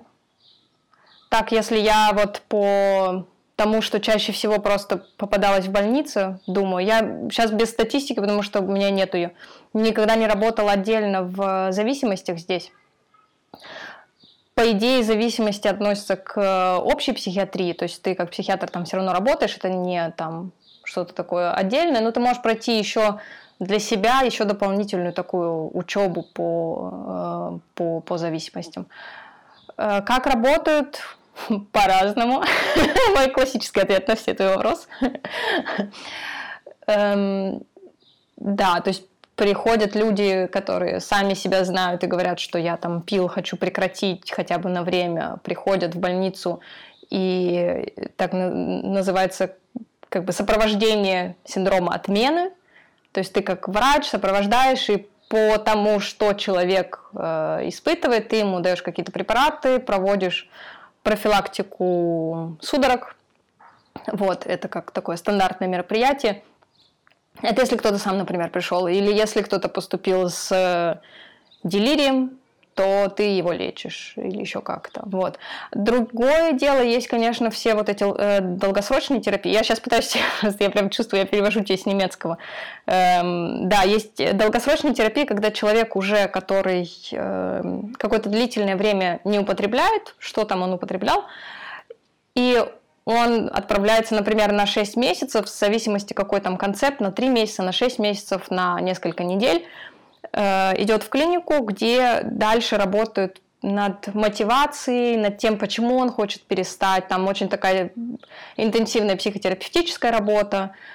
как правило, там не дают, уже вот в этих условиях там не дают особо никаких таблеток, потому что, ну, именно для для купирования синдрома отмен, потому что он уже как бы прошел. То есть ты уже после этого синдрома, после того, как ты уже какое-то время показываешь, что у тебя есть мотивация, ты должен быть там, опять же, в зависимости от клиники, должен какое-то время ничего не употреблять.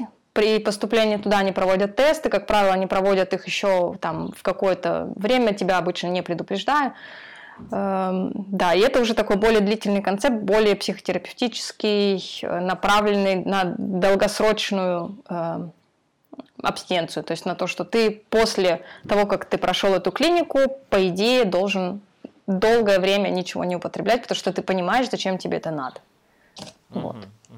То есть а какой-то, ты сказала, какой-то а, такой... Ты сказала каннабис э, на втором месте после да. алкоголя, то есть прям лежат люди с, с психозами или с чем после, после употребления? С психозами, да, да, да, с психозами. Но я могу сейчас тебе наврать, понимаешь, может быть, я сейчас не, не, не помню так на всхитку были это больше. Ну, у меня по ощущениям это все-таки больше каннабис, потом амфетамины, либо такое вот э, комби, так сказать, и такой психоз, например. То есть какой-то наркотический психоз с, с ними часто лежат. А если, например, хотят эм, избавиться от зависимости, то это такая более длительная уже терапия, то, про что я говорила. Угу. Но в Германии вот. нет легалайза, да, э, марихуаны? А, частично для, по-моему, в этом году они приняли. Я писала про это, что в психиатрии это, ну, пока нет таких, знаешь, четких показаний, которые попадают в гайдлайны, и все говорят, окей, там при вот этих заболеваниях психиатрии нужно обязательно принимать, это супер доказано, давайте все потреблять. Есть очень маленький спектр, где исследования есть, э, и где они говорят об эффективности, и, как правило, это либо онкологические пациенты с болями, но это тоже надо вот коллегу спросить, Олю, как у них там, насколько это действительно делают и насколько это действительно имеет смысл. Вот. И еще, по-моему, есть какое-то показание. Но в психиатрии пока что это все совершенно такое. То есть у нас открылись какие-то праксисы, открылись какие-то вот, э, по-моему, в прошлом году эм, открылись э, амбулаторно, в общем, врачи, которые это предлагают, которые продают, как препараты в разных, в разных формах. Но для психиатрических заболеваний это пока все ну, ну, понятно, то есть в медицинских целях конопля особо не используется. А что на улицах? Ну, не на улицах, я имею в виду в квартирах. То есть насколько, наказа... насколько наказывают за марихуану э, и э, как вообще распространено употребление марихуаны в Германии? Э, или... Слушай, вообще никогда этим не интересовалась. Ну, распространено, как вот если тут по райончику меня погуляешь, распространено. То есть насколько что, нет, то есть употреблять, нет... употреблять ты можешь. Да, я насколько понимаю, опять же, видишь, я никогда этим не интересовалась. Ты, ты можешь употреблять и хранить для личного использования, но продавать ты не можешь. То есть, если откуда-то с неба вдруг тебе что-то упало, то, mm-hmm. Ну, повезло. Повезло так повезло, значит, вот у тебя она откуда-то откуда-то есть, но продавать нельзя. Это насколько я это себе представляю.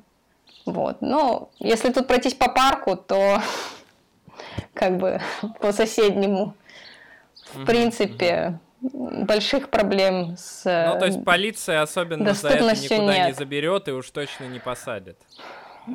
Слушай, я не знаю. Вообще они проезжают точно, они смотрят, но я не знаю, насколько они именно вот, на, так сказать, на местах, насколько они там на местах что-то делают, и кого-то вот отдель, отдельных этих людей, э, их куда-то там э, сажают в тюрьму, вообще не знаю, вообще, как, как они с этим работают, что они делают. Просто это интересная тема в плане того, как э, современное общество вообще э, относится к зависимостям, потому что э, действительно э, есть страны, которые показывают, что уровень э, ну, там, зависимости от наркотиков падает э, с легализацией каких-то наркотиков. И э, непонятно, как это происходит. Там кто-то легализует, Канада, например, легализует, да, но у них высокий уровень наркомании пока сложно говорить о чем-то там, что будет в будущем. А, но э, ладно, в общем, э, я так понимаю, ты не, не особенно спец в этой теме, поэтому я тебя мучить особенно не буду. Не, не. А, Особо, да, так. я тут не, не супер могу тебе что-то сильно сказать. Смотри, меня интересует еще несколько вопросов. Первый касается социализации психиатрических пациентов. У нас она отсутствует в принципе, то есть у нас нет даже, ну ничего нет, в принципе, никаких организаций, которые занимаются социализацией. Ну, вернее, на бумаге они э, вроде как есть, но в целом их, конечно же, нет. И никто не помогает э, психиатрическим пациентам как-то социализироваться, там, найти работу, э, не знаю, встретить любовь, может быть, или еще что-то. А, э, как это происходит в Германии? Или там вот такая же, примерно, ситуация, как у нас? Если кто-то попадает в больницу, например, в первый раз, да, эм, особенно в молодом возрасте, пытаются всегда выяснить вообще глобальную такую социальную составляющую, поговорить э, там с родственниками, выяснить, учится человек или не учится, работает, не работает. То есть вообще пытаются всегда поддержать. То есть в больнице или в отделении даже, как правило, есть социальный работник, который как минимум может ответить на твои вопросы. Эм, опять же, смотря э, что за, за люди, да, чем они болеют. Если это человек, который много лет болеет шизофренией, у него в принципе, э, не знаю, он не может уже много-много лет работать, получать пенсию, то для него нужны будут одни какие-то меры поддержки. Или он, например, живет не в своем доме, а живет где-то вот в каком-то интернате. Но интернат тоже, как правило, выглядит так, как э, твоя собственная комната маленькая, там, например, или ну, как, как маленькая квартирка, вот так, как правило, это выглядит. Да?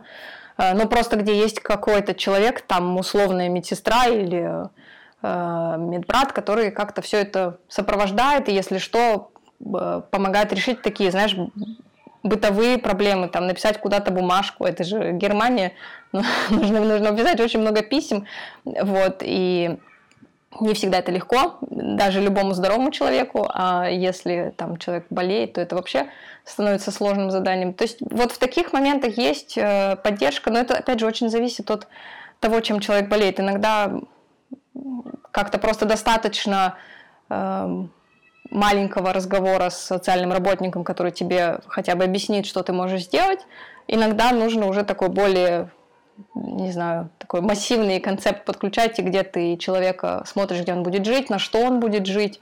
Как правило, ты должен в больнице, как врач, ты должен эм, ты за это отвечаешь. То есть я не могу выписать своего пациента, не знаю, куда я его выписываю.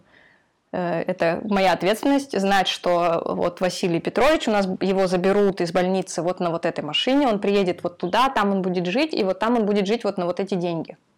Это моя ответственность, это, это как минимум выяснить и передать, например, задачу социальному работнику, чтобы он помог, чтобы это все сработало. Опять же, в идеальном случае. Конечно, есть и не так, когда все работает. И социальный работник в дальнейшем должен э, проверять, да, насколько соответствует действительности предположение о том, э, как же живет человек. Ну, это, это уже дальше. То есть есть социальные работники в больницах, есть, которые там где-то не в больницах работают, а в каких-то организациях. Есть э, организации, которые, например, людям привозят э, медикаменты домой и смотрят, чтобы они их вовремя принимали и так далее. То есть это такая большая-большая-большая сложная система еще социальная, эм, которая помогает. Это не только для э, больных, э, не только для людей с психическими заболеваниями, но и для, не знаю, там любых других. Опять же, вот в больнице, где я работаю сейчас, тоже всплывают вопросы, что человек там после инсульта, например, какие-то вещи больше сам не может делать, что ему нужно, чтобы кто-то приходил домой, помогал ему там готовить или покупать, э, не знаю, еду, еще что-то такое. Вот. Ну, это прям, конечно, что-то невероятное для меня лично, что угу. такое, такое, такая помощь. Но это когда это все работает, понимаешь? Нет, я понимаю, но если есть хотя бы такая система, то, и она работает в каком-то количестве случаев, да. это уже круто, конечно. Потому что, ну, в любом угу. случае, какое-то разви- развитие да, да, идет. Да. А как меди- медикаменты? То есть, если человек, э, например, ну, стандартно заболел депрессией, и пришел на прием э, к государственному, в государственное учреждение, э, и ему поставили диагноз депрессии, выписали ну, например, там, не знаю, сертралин, он в дальнейшем должен сам покупать себе лекарства или его как-то спонсирует государство? Как правило, человек сам доплачивает примерно 5 евро. Это практически такая стандартная доплата за любое лекарство. Всю остальную цену препарата платит страховка, а человек платит вот какую-то такую небольшую сумму. Есть люди определенной категории, которые там по из-за маленького дохода или потому что у них э, тяжелое какое-то заболевание, они освобождены от вот этой вот доплаты. Вот. Но тоже, например, что здесь есть, это если ты попадаешь в больницу, то ты должен тоже сам лично заплатить 10 э, евро за каждый день, проведенный в больнице, но не больше там какой-нибудь суммы типа 200 евро в год. Вот.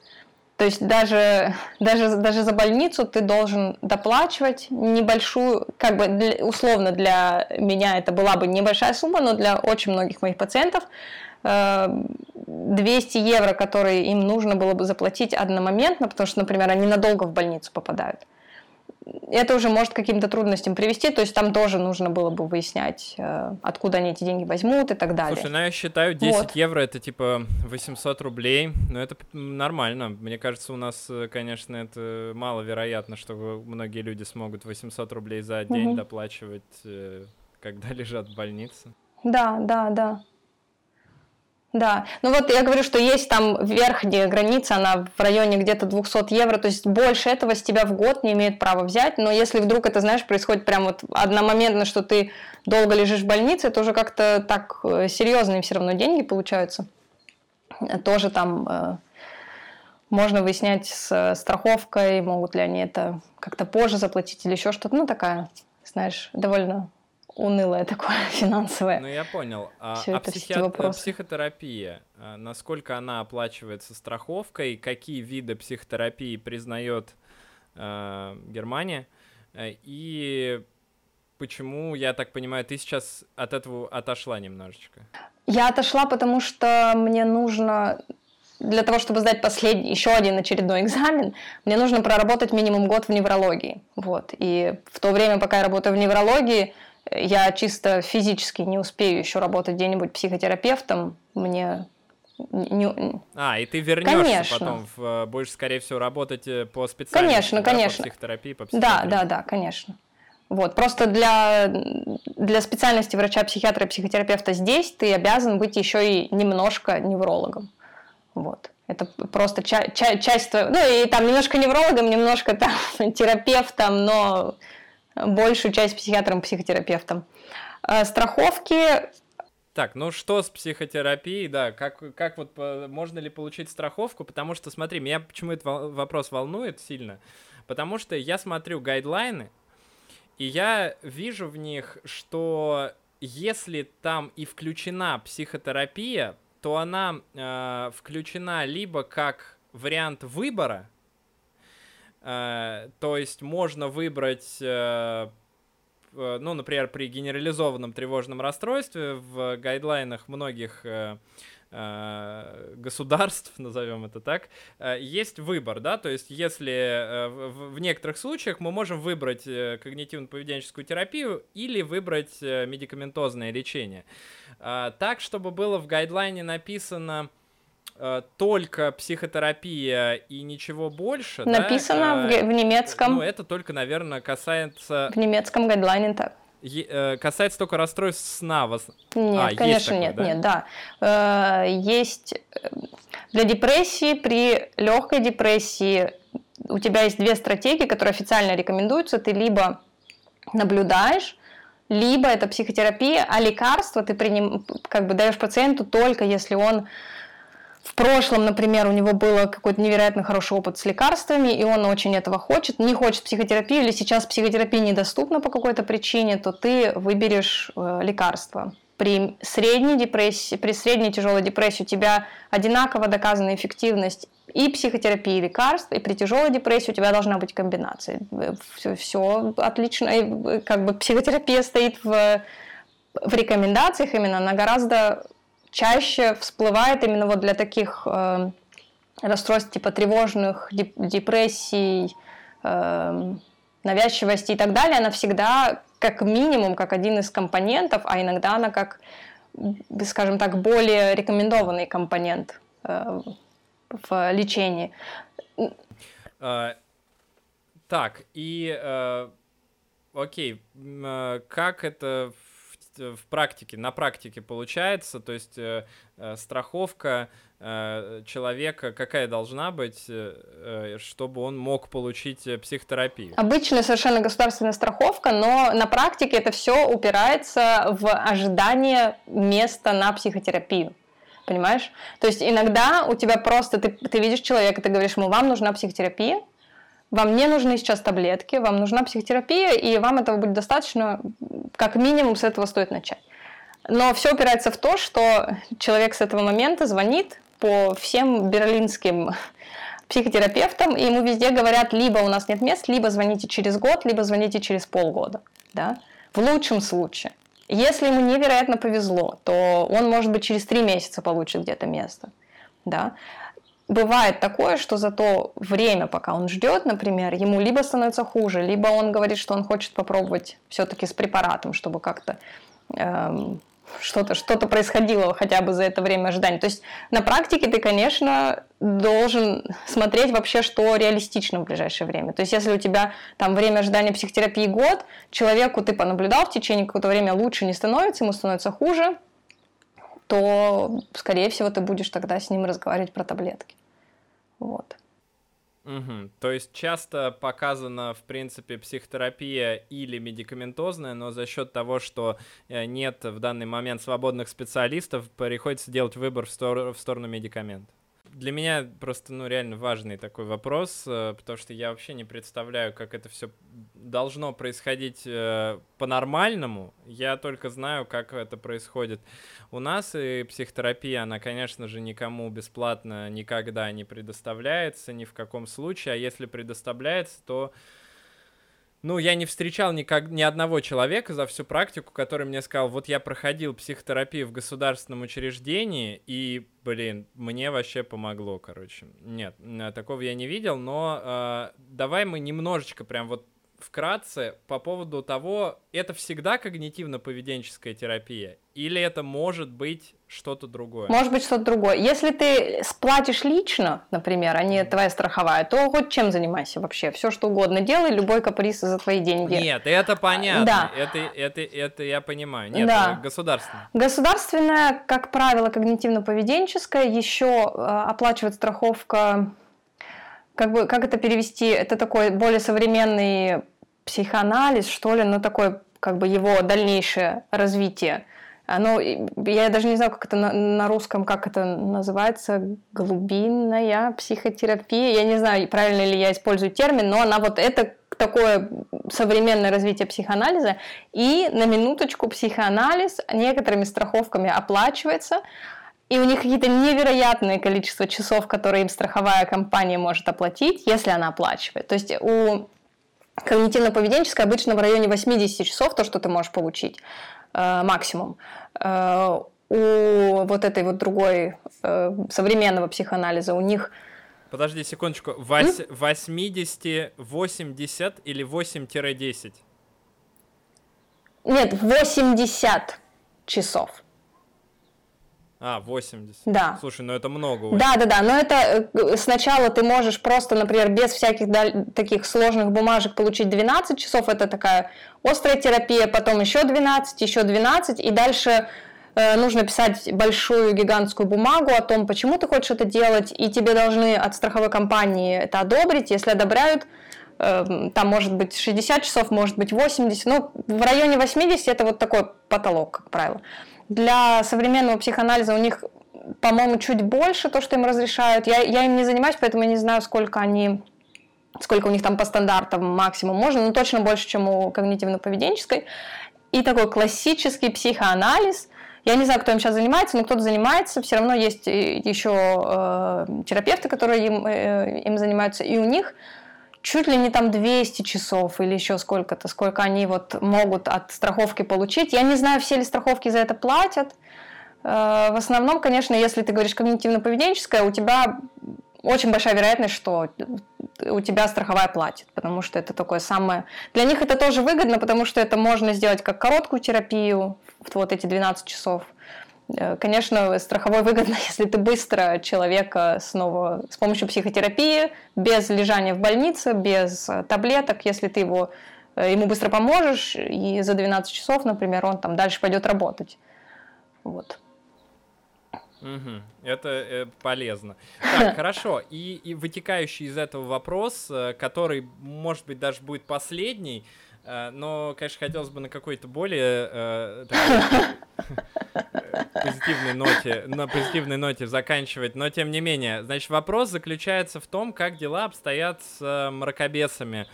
Э, в психиатрии, да и не только, да, может быть, там какие-нибудь гомеопаты, э, остеопаты и так далее в немецкой медицине, как это вообще происходит, потому что я так понимаю, они, у них там есть свое место определенное, Конечно, да, насколько да. мне известно, что они даже могут э, быть, работать в государственных клиниках, поправь меня, если я не прав. Наверное, а, да, я знаю, что что-то... Обстоят да. дела... Угу. Ну, давай я лучше перестану да. говорить, а ты э, да, перестань. про это поподробнее. Короче, в целом, э, вот такое общее правило. Любой каприз за твои деньги. Хочешь гомеопатию, получай гомеопатию. Хочешь травмами лечиться, травы. Хочешь э, пойти к шаману в Берлине, например, там, пожалуйста. Хочешь еще что-то. Все, что угодно, если ты сам платишь.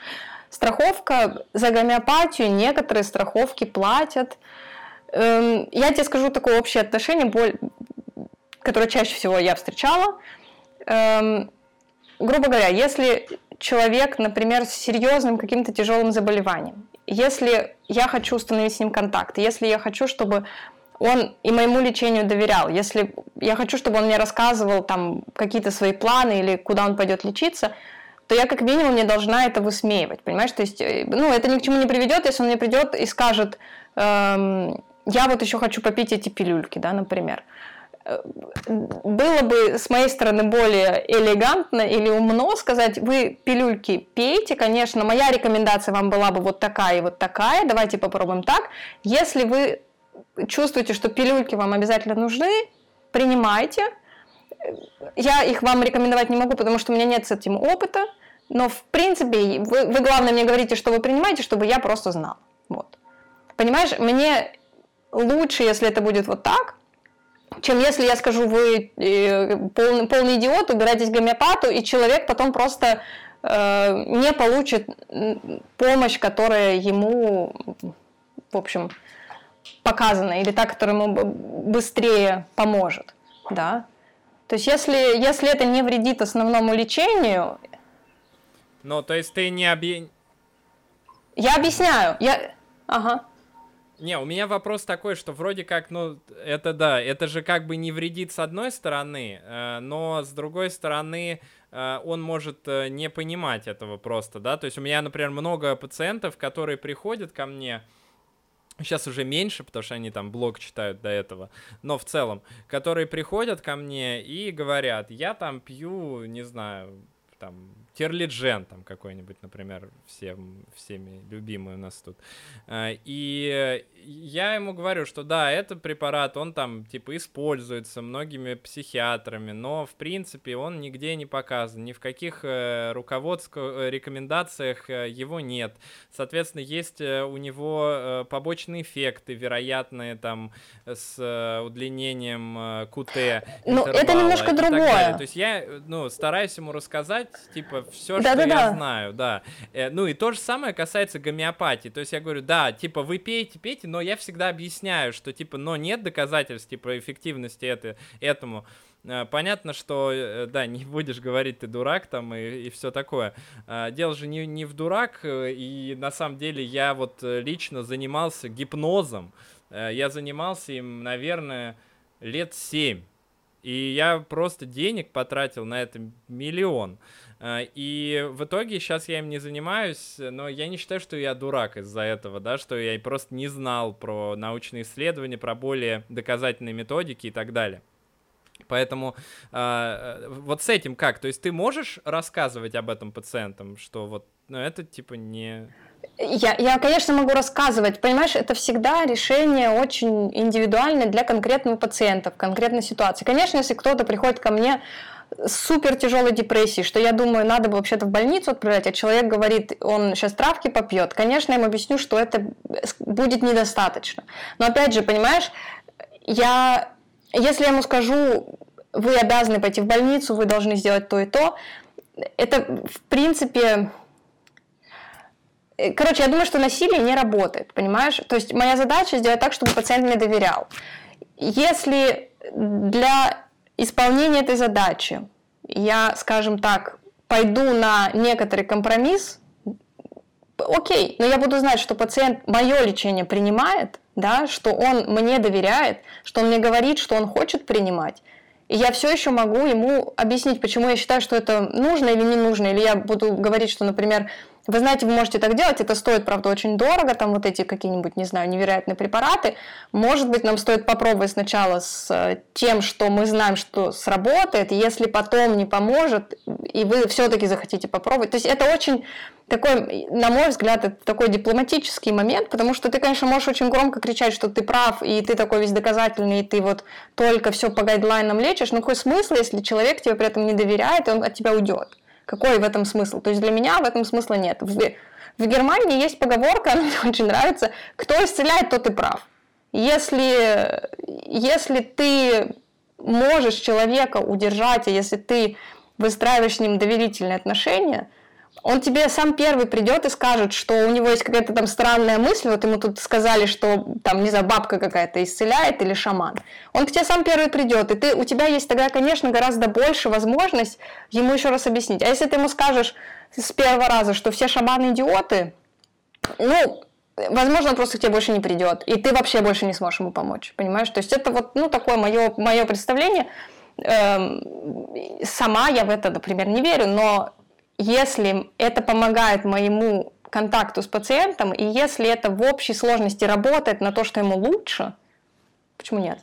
То есть почему я должна считать, что там как-то я должна его, не знаю, через силу принудить что-то делать? Он все равно не будет это делать. Знаешь, это э, сколько лет уже работы, потом просто всплывает такое, что человек говорит, а я не принимал ваши препараты, или там я принимал, но не так, как вот сказали, или еще что-то, потому что это опять же вопрос доверия.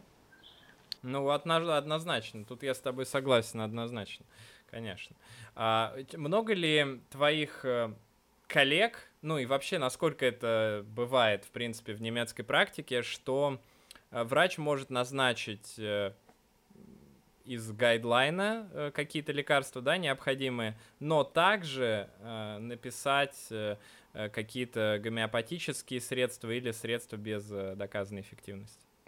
Ну, я не очень часто такое, честно говоря, даже не могу вспомнить. Проблема в том, что если ты от государственного страхования, если ты как-то финансируешься, то у тебя есть очень четкие рамки, какие препараты ты имеешь право назначать, за какие тебе заплатят. И это препараты, которые с доказанной эффективностью, там несколько препаратов для каждых э, заболеваний, которые лучше всего работают, с меньшими побочными эффектами и так далее. И если ты назначаешь что-то просто какое-то безумие, то тебе просто за это ну, не заплатят. И все. Это то, что это немножко другое, чем про гомеопатию ты говорил, что э, если ты назначаешь какой-то препарат, который совершенно не подходит к тому, чем человек болеет, если это какой-то древнейший препарат с тысячей побочных эффектов, то ну, тебе просто потом придется объяснять, почему ты это делаешь, зачем и вообще хоть, хоть ну, что за этим стоит. Просто тебе за это потом в итоге, возможно, придется самому лично платить из своего кармана за, за твою глупость.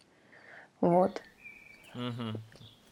То есть, ну, человек э, превыше всего, получается, вот. Э, Конечно, ну, опять же, того, что да, да, да, то есть ты, твоя задача как врача, в моем представлении, опять же, это может быть мое наивное представление, но моя задача первоочередная сделать так, чтобы конкретно этому человеку стало лучше, чтобы ему не стало хуже, при этом, чтобы ему стало лучше как можно быстрее, при этом учитывая его пожелания, не проявляя насилие, не... потому что и так слишком много насилия в любой медицине, в психиатрии вообще и подавно, понимаешь? Если можно этого избежать, то надо этого избегать, потому что это более человечно, я не знаю, более, на мой взгляд, более правильно. Так, э, и давай последний вопрос, э, такой, ну, я не знаю, дурацкий, наверное. Э, как относятся... У нас прошлый ну, не подкаст, а прошлое видео вышло на канале, кто не смотрел, посмотрите, про э, татуировки. И в, я тут хотел бы у тебя спросить, наверное, не про татуировки конкретно, а про то отношение к принципе, внешности, которые есть в Германии в плане врачей. То есть, есть ли какие-то рамки, э, за которые врач не должен выходить? Наличие татуировок, каких-то, э, не знаю, причесок, цвета волос, э, ну или что-то что еще. Есть ли что-то такое, или я, ну, условно говоря, если я профессионал, то всем вообще наплевать, типа, хоть я весь забитый там вместе с лицом татуировками в идеале это так, как ты говоришь, что если ты соображаешь, если ты хороший врач, всем должно быть пофиг. Возможно, есть же разные группы пациентов, да, условно, если ты работаешь там с бабулями, дедулями, у них немного другое представление о врачах и немного другое ожидание от врача. Наверное, э, для вот такого первого контакта было бы быстрее чтобы они тебе быстрее доверились, если бы ты был более такой, скажем, нейтральный. Например, просто как вот представляю, что такое может быть. Это такая, если более пожилые люди. Для более молодых, возможно, наоборот, э, сработает очень быстро какой-то контакт за счет того, что ты такой же, как они, за счет того, что ты там, может быть, их понимаешь, или за счет того, что у тебя там есть татуировки или еще что-то. То есть, опять же, в итоге если ты хороший врач, условно говоря, то через какое-то время всем это понятно, и э, уже такие моменты какие-то внешние, они не играют роль. Но, возможно, для первого контакта, я думаю, что очень зависит от того, в какой ты возрастной группе, с какой возрастной группой ты работаешь, возможно. И, возможно, ты себе мог бы облегчить жизнь, если бы выглядел, там, не знаю, определенным образом, да. Это не обязательно делать вообще ни разу. То есть я вообще против, против очень против того, чтобы эм, не знаю, что врач должен быть именно вот таким, таким и таким.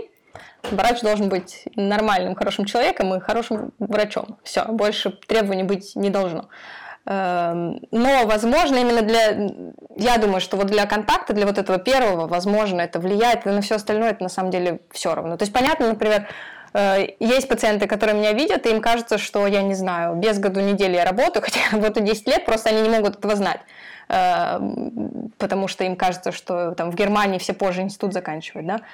Эм, но когда они со мной начинают говорить, они понимают, что у меня там опыт есть, или что я себя уверенно чувствую, или еще что-то.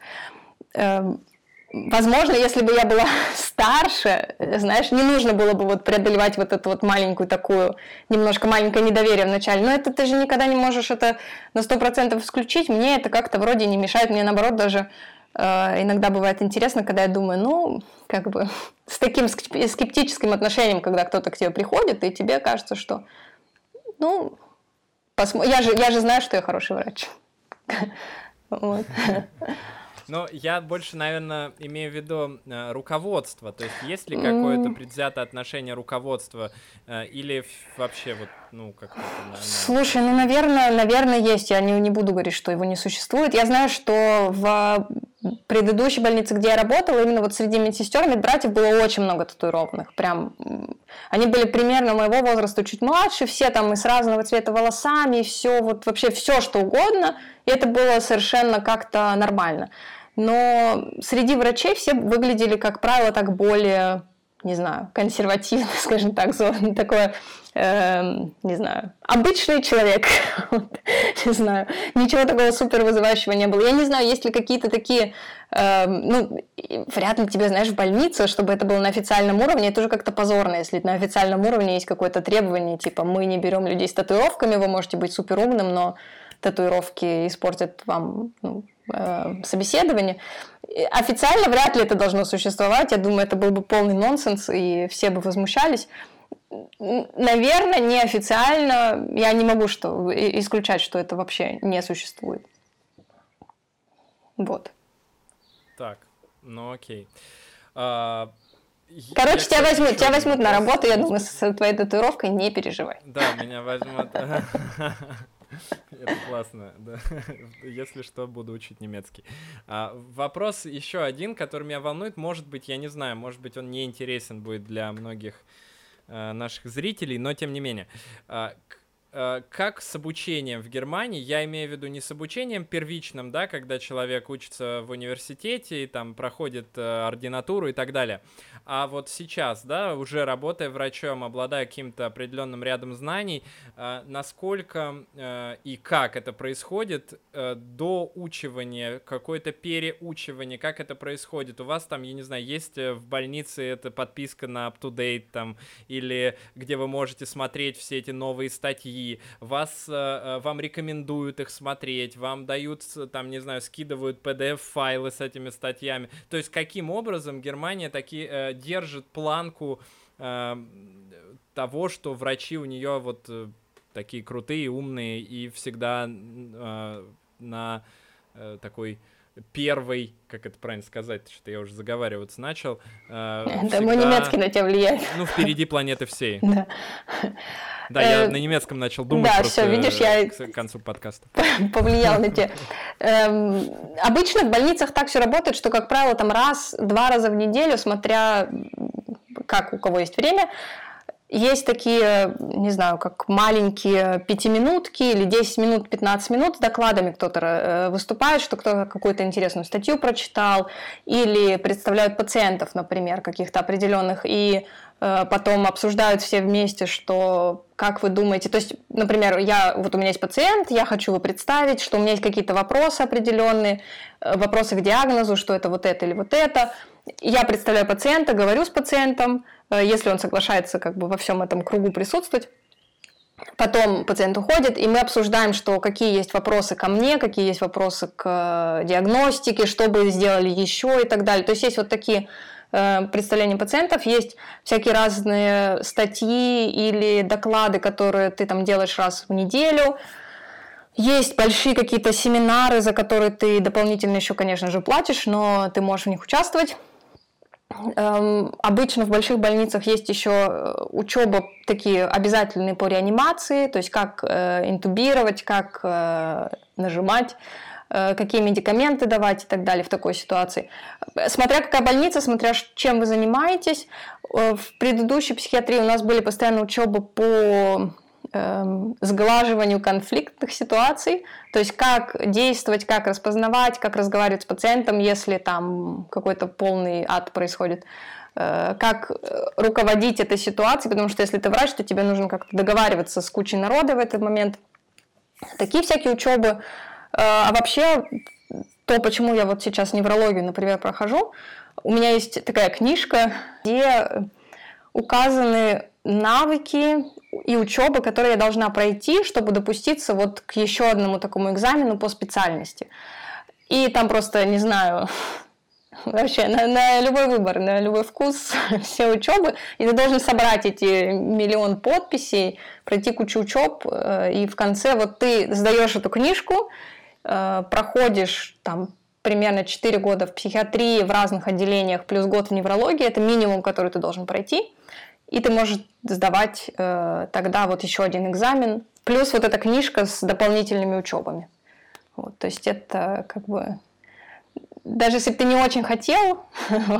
Ну и вся, все эти учебы, э, все эти учебы, они э, да, реально актуальные, да, я да. так понимаю. Это не то, что просто э, э, прийти, что-то там посидеть и э, ладно. Там, да, ну есть минимальные какие-то такие, не знаю, учебы, лекции которые тебе кажется, что ты знаешь, или там такие какие-то проходные, но мне это совершенно, не знаю, в очень маленьком проценте случаев попадалось, чтобы это было что-то такая ерунда какая-то. Обычно это все равно все по делу, все такое важное, актуальное. А, да, ну, я на самом деле все, у меня больше вопросов вообще никаких нет. Ну, вернее, вопросов у меня миллион, как всегда. Э, я всем это говорю, что вопросов больше нет, но на самом деле Еще штук 50 точно есть, э, но задам их тебе в следующий раз, чтобы э, наши дорогие зрители все-таки могли высидеть эти полтора часа или сколько там получится этого подкаста. Да. А, какие бы мы не были с тобой... Ну, я не знаю. Ну, какие бы мы не были с тобой интересные личности, да, все равно есть ограничения по по времени, которое люди могут потратить на это развлечение. Э, итак, спасибо тебе большое. Э, с нами была Катя, она работает в Германии психиатром и психотерапевтом, и сейчас еще немножечко неврологом. Я думаю, что всем понравилось. Ребят, к вам вопросов никаких нет, но еще раз повторюсь, что надо поставить лайк, колокольчик и обязательно подписаться на канал. Чем лучше вы подписываетесь, э, тем, соответственно, лучше у нас статистика. Мы развиваемся, можем себе позволить э, снимать больше материала. Спасибо большое, Кать, тебе спасибо вообще просто огромное. Э, всем удачи, вы были на канале Доктор Сычев. Пока!